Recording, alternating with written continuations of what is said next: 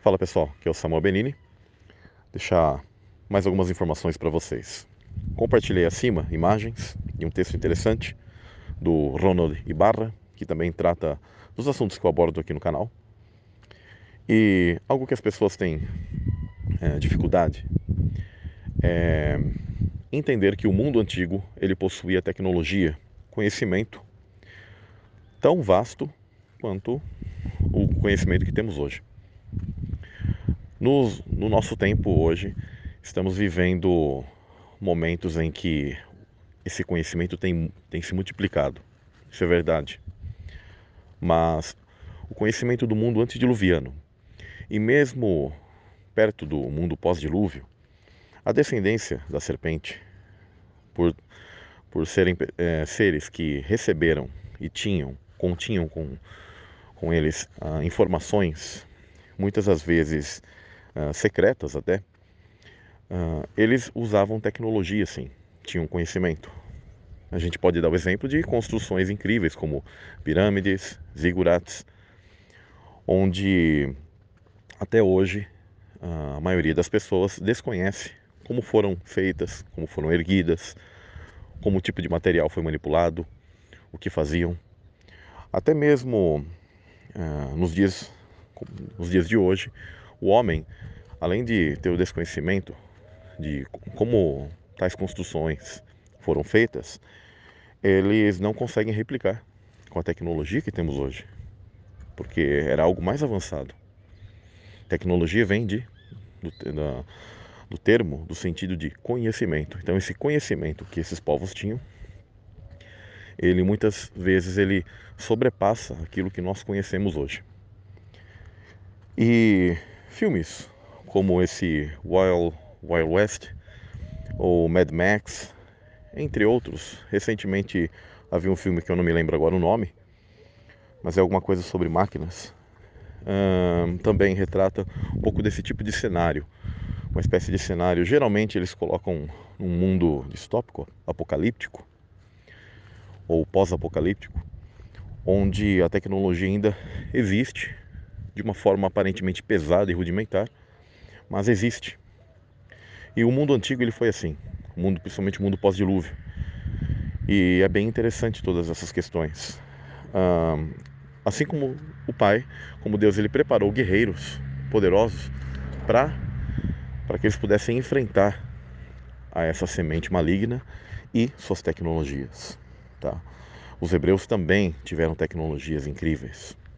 A, pró a própria forma que Deus ele derrubou as muralhas de Jericó foi através de um tipo de tecnologia, no caso a arca, e toda uma questão de ressonância magnética, onde uh, Jericó sucumbiu ao poder, ao conhecimento do Pai. O cajado de Moisés, entre outros conhecimentos que Elias, por exemplo, possuía, e Enoque mesmo. Então, quando a Escritura fala de carruagens de fogo, a maioria das vezes as pessoas pensam que aquilo se trata de uma carroça, né? mas não. Se tratam de veículos com tecnologia, com capacidade de voar, coisas do tipo. Assim como existem também uh, discos voadores, outros tipos de, de veículos não tão comuns, mas que as pessoas conhecem e aquilo às vezes é até atribuído como se fossem seres de outro planeta ou algo do tipo. Não. Então existe muito conhecimento, por isso que uh, existem, por exemplo, locais uh, do mundo antigo, como uh, no Egito, por exemplo, onde foram encontrados imagens que retratam veículos ou coisas que temos nos dias de hoje.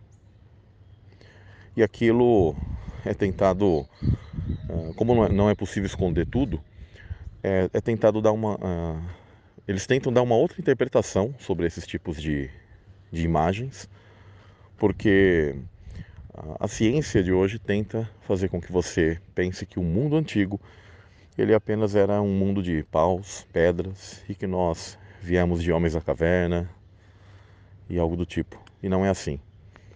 Nós somos criados pelo Pai. Uh, havia um design diferente nesse mundo antigo, isso é óbvio. Hoje o design de cidades e coisas do tipo, elas apresentam diferenças. Mas essas diferenças uh, não, não significam que uh, o mundo antigo ele era menos tecnológico que o mundo de hoje. Mas é isso aí, pessoal. Fiquem na paz. Tamo junto. Shalom, shalom. Apenas um complemento.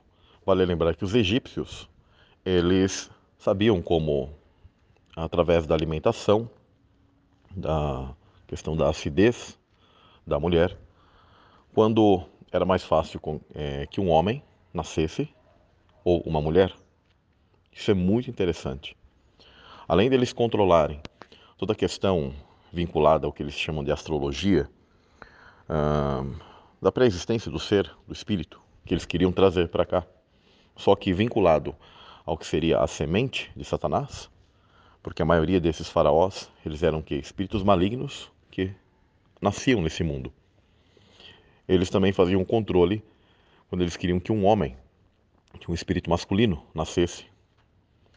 Eles conheciam toda a questão da acidez da mulher e controlavam isso através da alimentação, separavam um casal específico do gene deles, daquilo que eles chamam de linhagem real. E isso é interessantíssimo, mas é uma das coisas que uh, a maioria das pessoas desconhece e é oculto. Então eles tinham conhecimento desse mundo micro, do espermatozoide. Eu já vi alguns arqueólogos dizendo que aquilo significa uh, água caindo. Pelo amor de Deus, né? Está muito claro no desenho. Então, eles precisam negar que o mundo antigo tinha um conhecimento vasto, tão grande ou igual ao nosso. Mas é isso, pessoal. Fiquem na paz.